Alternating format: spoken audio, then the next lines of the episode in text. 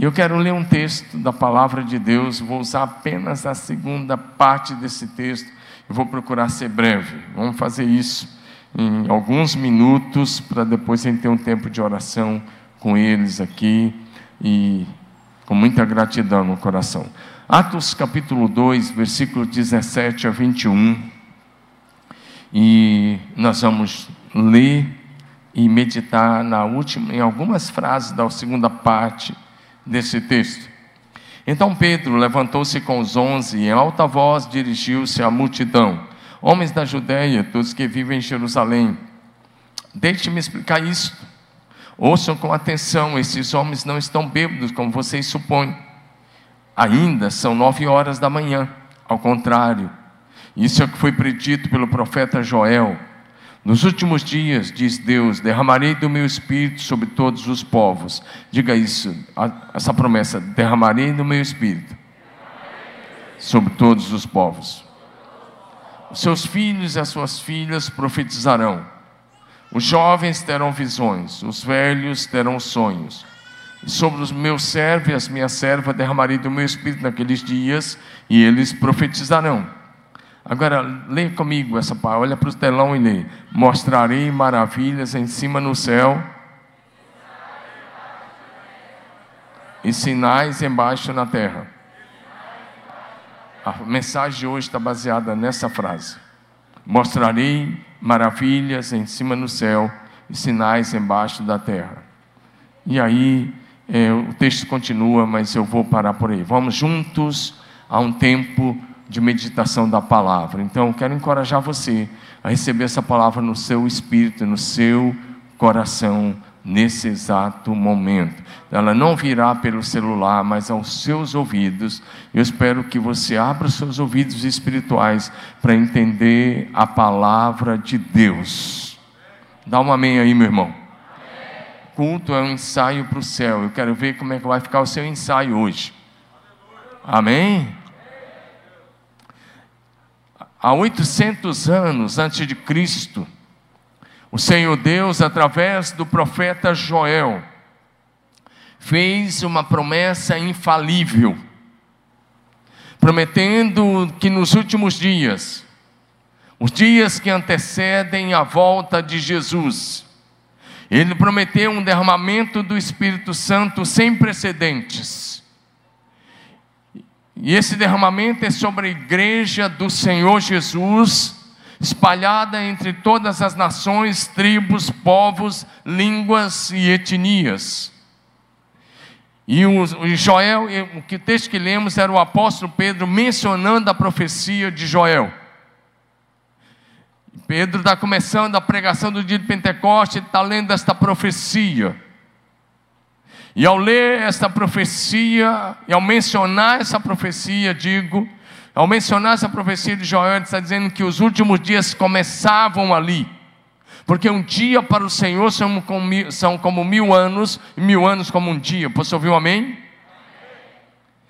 O Espírito Santo de Deus revestirá novamente o discípulo de Jesus com grande poder e autoridade, como ele fez com os antigos profetas do Velho Testamento quando, como ele fez com Jesus no seu ministério e como ele fez com os primeiros discípulos. Diga amém. Ou seja, a igreja de Jesus Cristo, antes da sua volta, a igreja de Jesus experimentará naturalmente o mesmo padrão de poder e autoridade espiritual para realizar milagres, sinais e maravilhas, como os que foram realizados por Jesus e que estão relatados nos quatro evangelhos, e também como os que foram realizados pelos primeiros apóstolos e que estão aí relatados no livro de Atos. Diga amém. Porém, esse derramamento do Espírito Santo será ainda maior do que aquele que aconteceu no livro de Atos. Dá um amém aí, meu irmão. Diga, eu creio então, quero olhar com você nesta palavra rápida sobre a autoridade espiritual que o seu Deus espera que os seus filhos e as suas filhas, nesses dias, exerçam como igreja do Senhor, como continuadores da missão de Jesus na terra. Nosso tema para esse ano é Movidos pela Eternidade. Diga comigo, Movidos pela Eternidade. E hoje nós estamos dando continuidade a essa série Movidos pela Eternidade. E a ênfase hoje, embora estejamos falando sobre movidos pela eternidade, a ênfase hoje é a autoridade do discípulo de Jesus dessa última geração. Diga aleluia. Você fala, por que última geração? Porque nós cremos que a, a igreja desse tempo é a última geração da igreja de Jesus na terra. Quem concorda, diga um amém, bem bonito. Diga aleluia. Então, se você quer exercer autoridade espiritual, a primeira coisa é: se você quer exercer autoridade espiritual, aonde eu preciso exercer? Na sua casa, na sua família, no seu trabalho, lá no mercado, na indústria, no colégio, na faculdade, diga amém. Lá na padaria. Aonde você for que alguém estiver precisando de oração, você precisa orar com autoridade, precisa de, falar palavras de autoridade, diga amém. Quantos querem ser movidos pela eternidade? Quantos querem exercer autoridade? Movidos pela eternidade. Quem quer movido pela eternidade? Primeira coisa, se você quer ser movido pela eternidade, se você quer exercer autoridade espiritual, primeira coisa, seja movido pelo Espírito Santo de Deus. Seja movido pelo Espírito Santo de Deus. É, no livro do Apocalipse, capítulo 2 e capítulo 3, nesses dois capítulos, sete vezes, sete vezes, você vai encontrar a frase: quem tem ouvidos, ouça o que o Espírito diz às igrejas. Quem tem ouvidos, ouça o que o Espírito diz às igrejas. Diga amém. Os profetas do Velho Testamento eram movidos pelo Espírito Santo. Por isso você vai encontrar na Bíblia Sagrada cerca de duas mil e cinco vezes a frase assim diz o Senhor. Porque quando o profeta dizia assim diz o Senhor, ele estava dizendo assim diz o Espírito Santo. Eles ouviam a voz do Espírito Santo e eles falavam que o Espírito Santo estava falando com eles. Eles eram apenas porta-vozes de Deus. Amém ou não? Um, o que é um profeta? Um profeta é a voz de Deus para os homens. Diga, um profeta é a voz de Deus para os homens eles ouviam o Espírito Santo e por isso eles falavam: Assim diz o Senhor. Não é esse que te digo, não é nada disso, não é estou sentindo, não é nada de sentir e não é esse que te digo. O verdadeiro profeta é aquele que diz: Assim diz o Senhor. Amém ou não? Então, se você for olhar, o maior profeta que pisou nessa terra foi Jesus. Concorda? Diga. Sim, ele é profeta. Ele profetizou tantas coisas sobre o tempo do fim. E a primeira coisa, eu estava escutando um som aqui de fundo, eu parei, porque acho que era lá de fora. Então, eu parei só para ver se era daqui. Bom, fechei o parênteses. A primeira coisa que você vai ver é que Jesus foi cheio do Espírito Santo.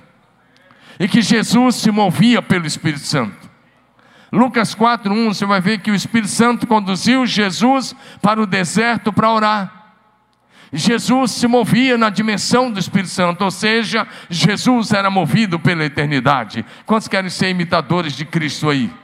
Se você é imitador de Cristo, deixe se mover pelo Espírito Santo. Jesus só começou o seu ministério no poder do Espírito Santo. Lucas 4,14 vai dizer: Jesus, no poder do Espírito Santo, foi para a Galileia. E assim ele começou a pregar e ensinar. Diga aleluia. E aí, em Lucas 4, versos 18 e 19, o próprio Jesus lê o texto de Isaías 61, e esse texto diz: O Espírito do Senhor Deus está sobre mim. E ele diz: Ele me ungiu para pregar as boas novas, para curar os cegos da vista aos cegos, pôr em liberdade os algemados, os oprimidos e anunciar o ano da graça do Senhor. Diga aleluia. Mas o Espírito do Senhor não apenas estava sobre Jesus, está sobre mim e está sobre você. Habita em mim e habita em você. Diga aleluia. Sabe, por que, que eu estou falando de autoridade? Porque o inimigo tenta diminuir a gente. O inimigo que diminuir você. Ele, tem, ele mente o tempo todo dizendo que você não pode fazer dizendo que você não pode exercer autoridade, que você não pode orar pelos enfermos, que você não pode expulsar demônios, que você não pode isso, que você não pode aquilo. Não acredite nessas histórias, é mentira do inferno. A mesma unção do Espírito Santo que estava sobre Jesus está contigo, meu irmão, está contigo, minha irmã. Habita em você o mesmo poder, a mesma graça, a mesma autoridade está em você está com você. Diga aleluia. E sabe, lá na Galileia, Jesus marcou um encontro. Antes de morrer na cruz, ele disse: Ó, oh, vocês vão para Galileia. E Jesus, quando morreu e ressuscitou, o anjo do Senhor apareceu para as mulheres e disse: Vão, fala por si, voltem para Galileia. Lá a gente se vê. E de uma só vez lá na Galileia, Jesus apareceu para mais de 500 discípulos, falou com eles, comeu com eles, ministrou a eles. E aí Jesus olha para eles em Mateus capítulo é, 28, verso 18, diante de 500 discípulos, o Jesus ressurreto olhou para eles e disse: Toda autoridade me foi dada nos céus e na terra. Toda autoridade me foi dada no céu e na terra. Antes de Jesus nos mandar ir pregar, antes de qualquer coisa, ele falou de autoridade. E a autoridade de Jesus está comigo e está com você. Se você crê nisso, dá um glória a Jesus. É disso que eu quero falar com você e você vai entender melhor com uma ilustração que nós vamos fazer. Então, Jesus se movia nessa dimensão de autoridade. E Jesus transferiu essa autoridade para mim e para você. Os primeiros apóstolos entenderam isso, por isso eles curavam os enfermos e expulsavam os demônios. Os primeiros discípulos andavam nessa dimensão. A Bíblia Sagrada foi escrita por homens que se moviam nessa dimensão do Espírito Santo. Segundo Pedro 1, 20 e 21, vai dizer para nós que nenhuma palavra, nenhuma profecia da Escritura é de particular interpretação, mas os homens santos falaram da parte de Deus, movidos pelo Espírito Santo. E a promessa é: vocês receberão poder ao descer sobre vocês o Espírito Santo, para que vocês sejam minhas testemunhas em Marília, no estado de São Paulo, no Brasil e entre as nações. Diga aleluia. O Espírito Santo te unge, te enche, te capacita, tira o medo, te dá coragem, te dá ousadia, aumenta a sua fé, te dá autoridade espiritual para que você possa dar continuidade ao ministério de Jesus até que ele volte. Diga aleluia. Segundo lugar, os filhos de Deus podem exercer, os filhos de Deus andando debaixo da unção e do poder do Espírito Santo, os filhos de Deus podem exercer autoridade sobre os céus da cidade da nação. Eu, eu escutei um amém do pastor Elber. Vou repetir de novo. Quem sabe alguém acorda aí e adora Jesus de verdade. Os filhos de Deus podem exercer autoridade sobre os céus da cidade e da nação. Pode olhar que a palavra céu aí está no plural, céus, porque existem três céus: o céu atmosférico, o céu planetário e o terceiro céu, que é o céu de Deus.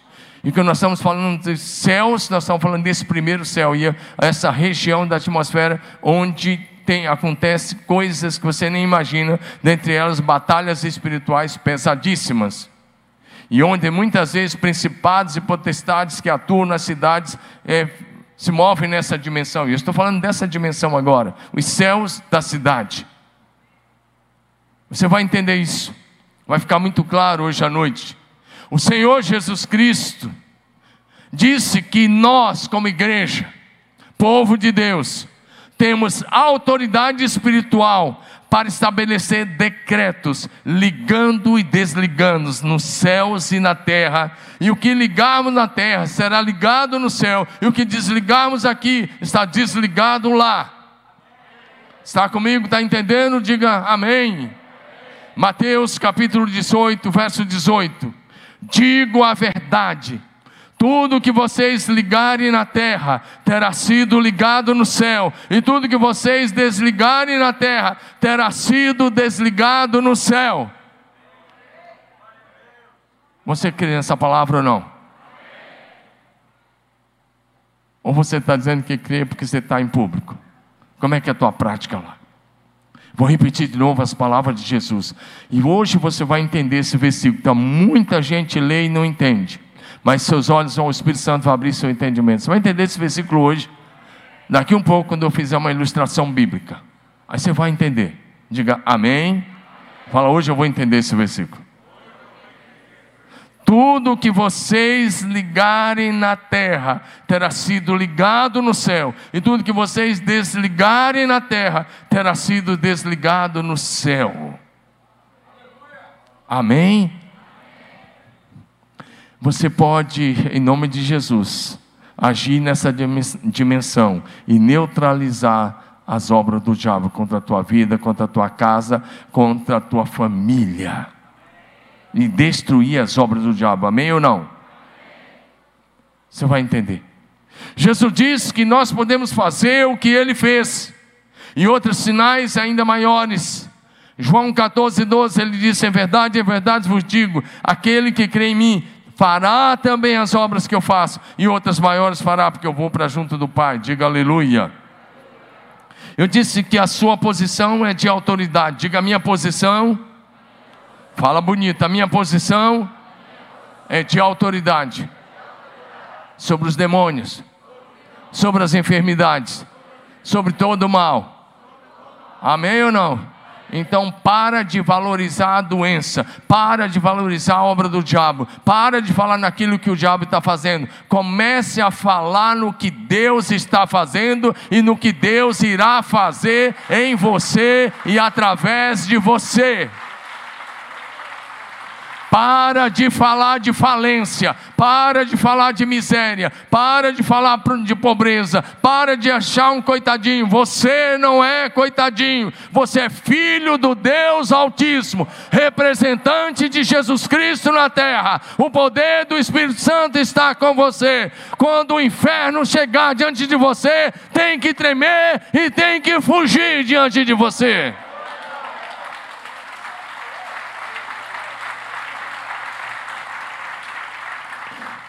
Lucas capítulo 9, verso 1.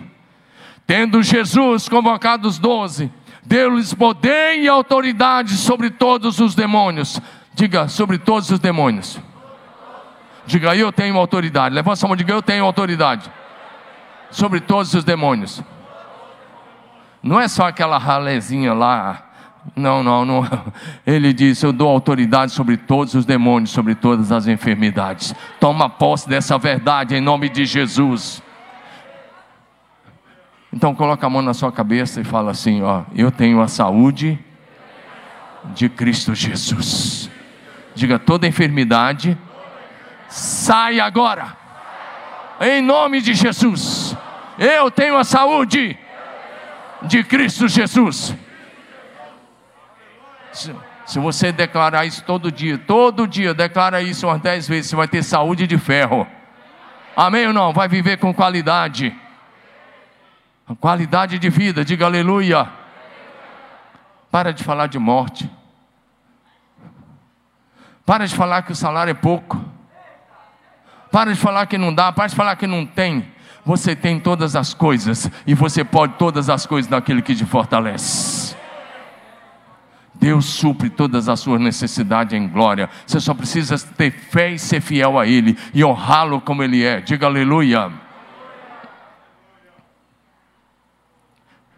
Jesus diz: dou a vocês autoridade sobre todos os demônios. Não, mas você vai assim, ah, eu só tenho autoridade sobre aqueles lá da relezinha. Não, você tem autoridade sobre todos os demônios. Lucas 10, 19. Jesus diz assim em Lucas 10, 19. Eis que vos dei autoridade. Vamos lá, vamos lá todos vocês, junto comigo. Eis que eu dei a vocês o que? Para e sobre todo.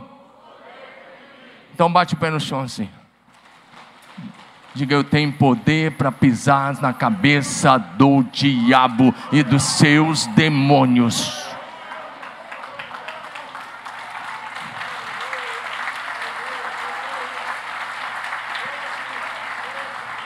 Amém? Diga aleluia. Amém ou não? Acho que foi em setembro do ano passado. Vou contar agora, viu? O pastor está aí. Acho que foi em setembro, outubro, acho que foi outubro, do ano de 2021. Um dia eu passei aqui segunda-feira, segunda-feira no, no, escritório. Às vezes eu passo de segunda, segunda é minha folga, não? porque a gente trabalha de terça a domingo para valer. E eu passei aqui numa segunda. E aí tinha um pastor, tem um, tem um ou dois pastores que ficam de plantão aí na, na segunda-feira. Olha, e aí, não se entrega não também, pode ser, né? Agora presta atenção. Aí eu estava ali na secretaria com a Dani, conversando, de repente eu escuto dois gritos bem altos no estacionamento. Chegou um carro e saiu do carro saiu dois gritos assim, muito alto. E a Dani falou assim: Pastor, você precisa ir lá, está gritando lá. Eu falei: Quem é o pastor de plantão? Ah, é o fulano de tal. Ah, avisa o pastor para ir lá. Olha, eu estou aqui, é minha folga. Não vou não. Deixa ele se virar. Aí o pastor foi lá. E tem dois irmãos que estão, do que sabem o que eu estou falando, estão aqui no culto. Um está ali fora, outro está por aqui, assim. E aí, porque um deles é centurião. E eu já entreguei um deles. Aí o pastor foi. E eu continuei na secretaria. Então que daqui a um pouco eu escutei mais dois gritos, que dois gritos bem de filme de terror. Aí a Dani falou, pastor, você tem que ir, que negócio. Aí eu falei, agora eu vou porque já tinha gente na porta do colégio olhando, já tinha gente do posto olhando os gritos. Eu falei, eu tenho que ir. Só que o carro tinha chegado, ele entrou, fez assim e parou é, de frente para a rua, de volta, dentro do estacionamento. E quando cheguei perto do carro, eu vi uma cena que eu nunca tinha visto em mais de 30 anos de pastorado. O endemoniado estava dentro do carro com cinto de segurança, no banco da frente. E os meus dois irmãos queridos, que eu amo demais, de paixão, estavam do lado de fora, dando suporte para o pastor. E o pastor estava mais ou menos nessa distância do carro, assim. Aí ele disse que ele ficou muito encorajado quando eu cheguei. Mas detalhe, quando eu estava chegando perto do carro, eu estava a uns 10 metros do carro. Eu escutei dois gritos bem altos de novo. Fica, esconde lá, que eu não vou Não falei, não falei quem era. Ele veio ali se entregar, ele está brincando. Não, não é você não, quem sabe? É você, sei lá. Ele foi ali. Aí, fui chegando perto do carro, escutei dois gritos assim. Eu não estou contando isso para entregar ninguém, não. Mas a pessoa estava de costa para mim. O processo, naquela hora, o rapaz, o processo estava de costa para mim. E uns 10 metros, quando eu cheguei, ele gritou: Esse daí não. Esse daí não.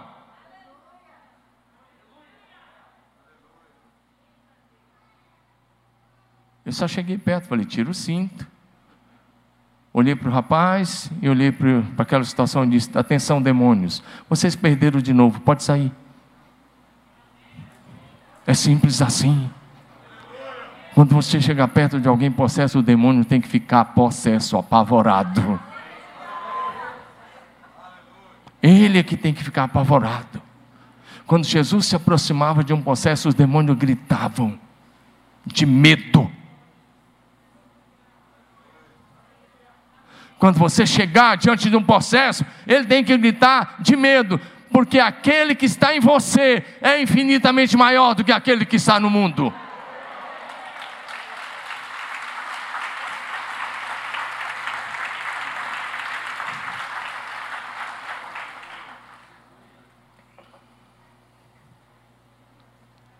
Amém?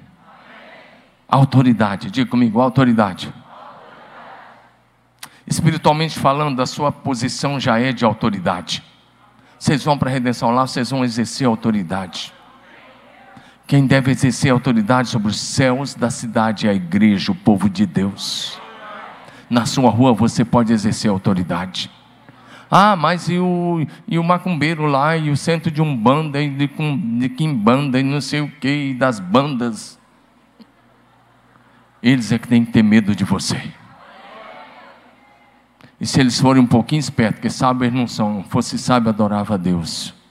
Se eles forem um pouquinho espertos e alguém for pedir para ele fazer algum tipo de coisa para você, ele vai dizer não, com aquele dali, não. Sabe por quê? eu e você estamos debaixo da bênção de Abraão em Cristo Jesus. Eu e você estamos debaixo da bênção de Abraão em Cristo Jesus. E a bênção de Abraão em Cristo Jesus é o seguinte: abençoarei aqueles que te abençoarem, e amaldiçoarei aqueles que te amaldiçoarem. Se alguém te amaldiçoar, a maldição volta para ele, mas se alguém te abençoar, ele será abençoado. Então, nada de medo. Diga assim: diante de Jesus, humildade. Diante do diabo, autoridade. A autoridade. Deixa eu ilustrar agora para a gente partir para o encerramento. Diga aleluia. Porque espiritualmente, de acordo com Efésios 2,6, você já está assentado nas regiões celestiais com Cristo Jesus, acima de todo nome, poder, principado e potestade, qualquer nome que você possa nomear, a sua posição já é de autoridade com Cristo Jesus. Levanta sua mão e diga assim: se Deus é por mim, quem será contra mim? Para a gente fazer a ilustração que você vai entender. Eu disse que hoje você ia entender aquele versículo: que ligar na terra será ligado no céu, que desligar será desligado. Mateus 18, 18. Vamos entender o versículo agora como uma ilustração? Diga amém. Pela fé, diga amém. Então, um excelente exemplo de alguém do Velho Testamento que exerceu autoridade espiritual sobre os céus é do jovem profeta Elias. Algumas vezes ele exerceu grande autoridade sobre os céus da nação de Israel. Vou te mostrar três momentos e a gente passa a régua aqui hoje. Amém? É isso que vai acontecer lá. É isso que vai acontecer lá em redenção. Diga aleluia. Primeiro sinal: Elias declarou uma palavra que ele estava suspendendo o orvalho e a chuva. Vamos comigo para 1 Reis, capítulo 17, verso 1. Elias, o tesbita dos moradores de Gileade, disse a Acabe: Tão certo como vive o Senhor Deus de Israel, em cuja eh, a quem eu sirvo, não haverá orvalho nem chuva nos próximos anos, a não ser quando eu falar outra vez, a não ser quando eu disser, diga amém em um período em que a nação de Israel estava mergulhada na mais terrível escuridão espiritual, porque através dos reis Acabe da rainha do rei Acabe da rainha Jezabel, eles tinham rompido com Deus do céu e tinha sido instituído oficialmente pelo palácio a adoração a Baal. Baal é o falso Deus da chuva e da fertilidade. Grave isso: Deus da chuva e da fertilidade. Então o jovem profeta Elias saiu do anonimato de uma pequena vila chamada Tisber, na região de Gileade. Ele foi até o rei Acabe e ele declarou que a partir daquele momento ele estava suspendendo o orvalho e a chuva sobre toda a nação de Israel e que só voltaria a chover novamente quando ele falasse outra vez. Presta atenção no detalhe: quem que Elias estava enfrentando? O palácio do rei Acabe Jezabel sustentava 450 profetas que promoviam a adoração a Baal. E sustentavam mais 400 profetas que promoviam a idolatria. Ao todo, o palácio sustentava 850 homens, 850 falsos profetas. O palácio, em vez de fazer política pública ou coisa dessa forma, eles estavam fazendo, implantando a religião, uma adoração ao paganismo, porque tudo que Jezabel queria é que a nação rompesse com Deus. E ela conseguiu. Ela mandou matar a maioria absoluta dos profetas. Ela mandou matar os servos de Deus. Ela perseguiu, o palácio perseguiu. O palácio de Acabe e Jezabel havia se transformado em uma agência missionária maligna. Diante desse ambiente de trevas e apostasia, o profeta Elias resolveu enfrentar aqueles profetas, aqueles falsos profetas. Então ele declarou que, em nome do Deus do céu, preste atenção nisso, vocês não estão adorando agora o Deus da chuva e da fertilidade, que é Baal? Então, em nome do Deus do céu, eu estou suspendendo a chuva e o orvalho. Pode clamar o seu Deus. Se você pensa que os profetas de Baal clamaram por chuva apenas no encontro do Monte Carmelo, está enganado. Eles passaram três anos e seis meses orando e clamando todo dia ao seu falso Deus para que mandasse chuva e não caiu nem orvalho. Sabe aquele orvalho que cai à noite, que molha a grama? Elias disse: Estou suspendendo. Dá um amém aí. Quando eu falei que a sua posição de autoridade, a palavra Baal no hebraico e no grego Beuzebu, é a mesma palavra, é, significa a mesma coisa, é um diminutivo da palavra é, Baal, Baal Zebu. Sabe quem é Baal Zebu? Príncipe dos demônios, ou maioral dos demônios. Elias sozinho enfrentou o maioral dos demônios através dos seus 450 profetas, enfrentou todas as hostes espirituais do mal e venceu. Sabe o que Elias fez? Vamos para Mateus 18, 18. O que ligar na terra será ligado no céu. O que desligar será desligado. Ele diz: Estou desligando a chuva e o orvalho. Estou fechando o céu. Quem estava no controle de todas as coisas é Deus. Mas quem conduzia as coisas de Deus na terra naquele período, lá em Israel, era Elias, o representante de Deus. Deus continua sentado no seu alto e sublime trono, e Ele está no controle de todas as coisas, mas nós podemos, no nome dEle, trabalhando com Ele, cooperando com Ele, ligar a ação de Deus na terra ou não. Elias desligou. Em outra palavra, para você entender, fechou a torneira. Que torneira, hein? Você entendeu a brincadeira? não vai chover. Imagina três anos e meio sem chuva e sem orvalho. Naquele período, Acabe mandou procurar Elias em todas as nações possíveis. Mas Deus havia mandado Elias ir para a terra dos Sidônios, que eram os povos de onde tinha vindo Jezabel, e lá Deus protegeu Elias. E Elias ficou orando, ele não deu uma palavra para orar, ele orou e orou e orou.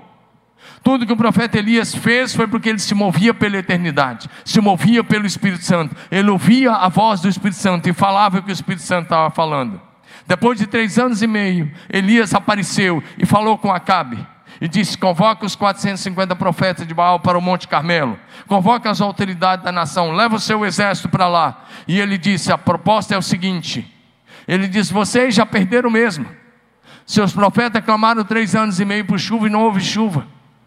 Mas vamos fazer o último teste.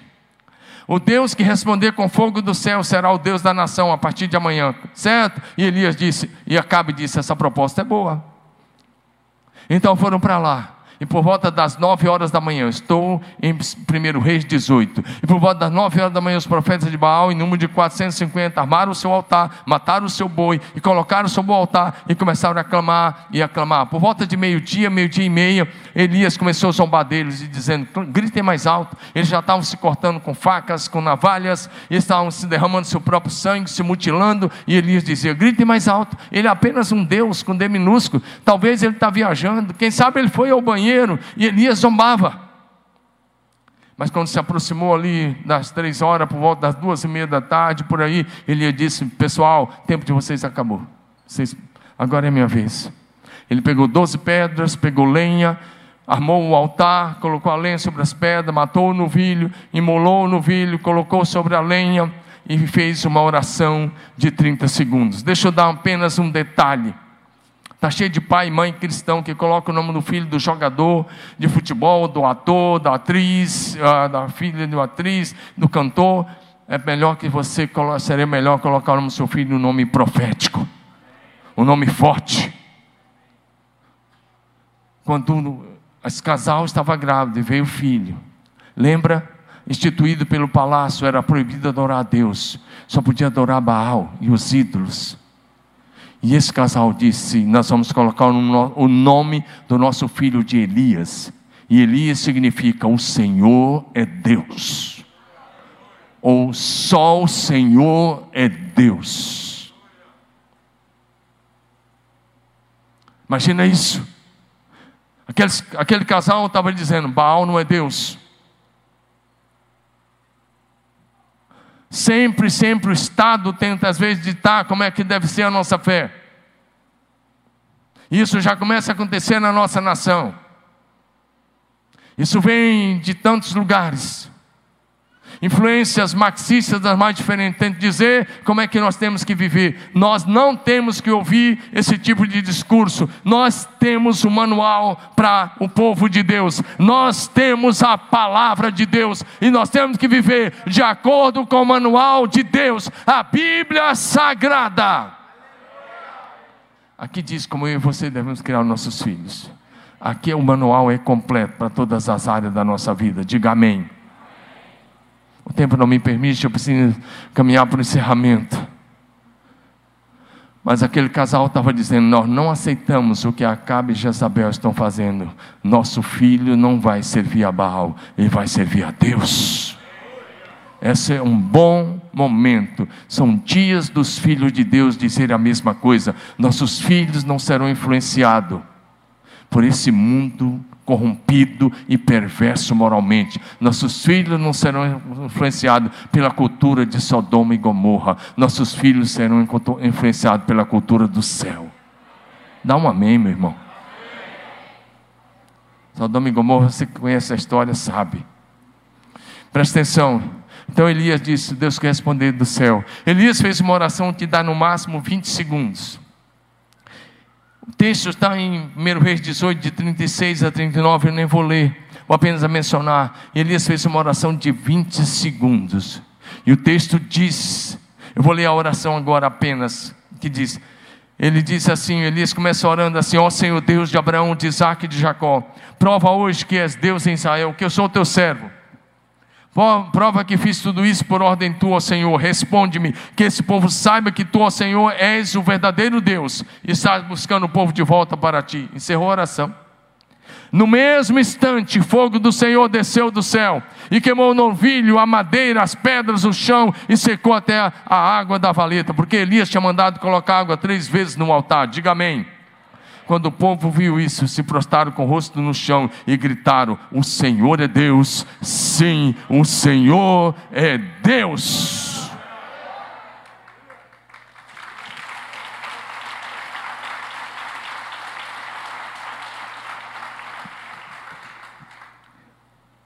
Então agora o fogo caiu, consumiu o holocausto, a lenha, as pedras e evaporou a água. E o povo se curvou, e o povo, quando o povo começou a gritar, só o Senhor é Deus, eles estavam dizendo, Baal não é Deus coisíssima nenhuma. Eles estavam dizendo, nós esperamos três anos e meio e ele não fez chover. Mas o Senhor é Deus do céu.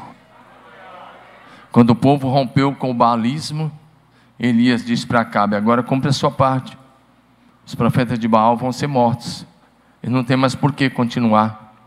E assim os soldados fizeram. Elias subiu mais um pouco o Carmelo, e agora ele tinha que cumprir aquela palavra que ele deu lá em 1 Reis 17, 1. Ele disse: só vai voltar a chover quando eu falar. Amém ou não? Agora ele vai orar. E agora vamos ter o terceiro sinal nos céus de Israel. Porque agora Elias vai orar. A partir do verso 41. Primeira coisa que Elias diz, 1 Reis 18, 41 em diante. Ele disse: Acabe, vai, sobe no seu carro, vai comer, vai fazer alguma coisa, vai para sua casa, porque eu estou ouvindo o barulho de uma forte tempestade. Ei, ele estava ouvindo tempestade? Com os ouvidos físicos, não. Estava podendo ver com os olhos físicos, não. Mas com os ouvidos espirituais, ele já estava ouvindo o som do céu.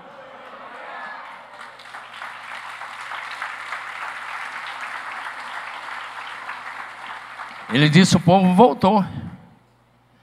Pela fé, ele disse: Estou ouvindo o som do céu. Ei, meu irmão, você está ouvindo o som do céu ou da terra? O que é que mais te influencia? O som do céu, o som da terra? Se você quer ser movido pela eternidade, ouça o som do céu. Em outras palavras, ouça o que o Espírito Santo está falando. Amém? Então, depois de três anos e meio, se chover sobre a terra, ele se encurva, se ajoelha e ele coloca o joelho entre, uh, uh, desculpa, a cabeça entre os joelhos e ele começa a orar. E ele fala para o seu moço: vai lá. Se você já foi a Israel, você vai se lembrar do Monte Carmelo, que tem muito car, é uma, tem uma árvore que cobre lá o Carmelo, que é o carvalho. E o carvalho cresce e a copa dele emenda uma na outra, vai emendando os galhos uns nos outros, assim, vai se juntando, não é emendando, vai se juntando.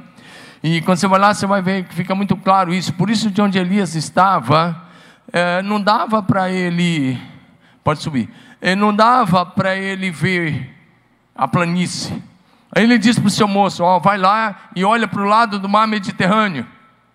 E o moço olha, e ele olha o moço vai lá uma vez e diz: Não vi nada. Duas, três, quatro, cinco, seis. Fala, e aí? Ele fala: Nada. Elias fala: Volta lá a sétima vez. E Elias continuava ajoelhado, ajoelhado. E ele está ajoelhado e clamando e clamando ao Senhor. E enquanto ele clamava ao Senhor, Deus de Israel, a, a palavra de Deus é muito clara nesse ponto. Enquanto ele clamava, Deus foi fazendo. Diga aleluia.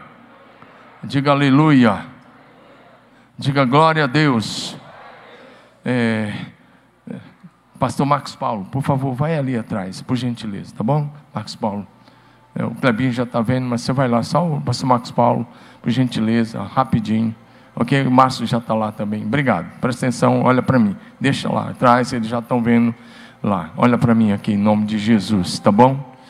Eles já estão vendo lá. Olha para mim aqui, olha para cá. A sétima vez, lá pela sétima vez, o rapaz chega e diz para ele: Eu vejo uma pequena nuvem,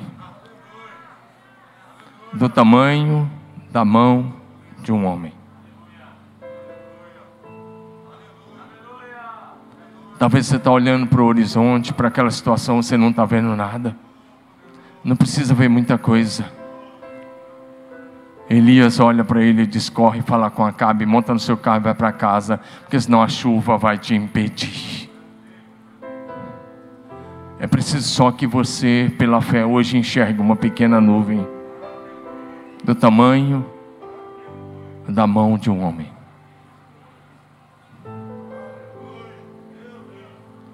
É só isso. O restante é com Deus, diga aleluia. Restante é com Ele, aleluia. Elias disse: Basta, a tempestade está chegando. Se você olha só vê uma pequena nuvem, é mais do que suficiente para que os céus se manifestem na terra, na tua vida, na tua casa, na tua família, no teu ministério. Diga aleluia. Você acha que eu vim aqui te contar a história de Elias? Eu só quero relembrar vocês, pode vir aqui, o que está em Tiago 5,16 em diante, 5, 17 e 18, que Elias era homem igual a mim e a você, só que ele teve coragem e ousadia, ele era um jovem, saiu de uma pequena vila, interferiu no céu da nação por três vezes, suspendeu a chuva, trouxe fogo do céu e trouxe a chuva de volta. Naquele mesmo instante, o céu se enegreceu e caiu uma forte tempestade.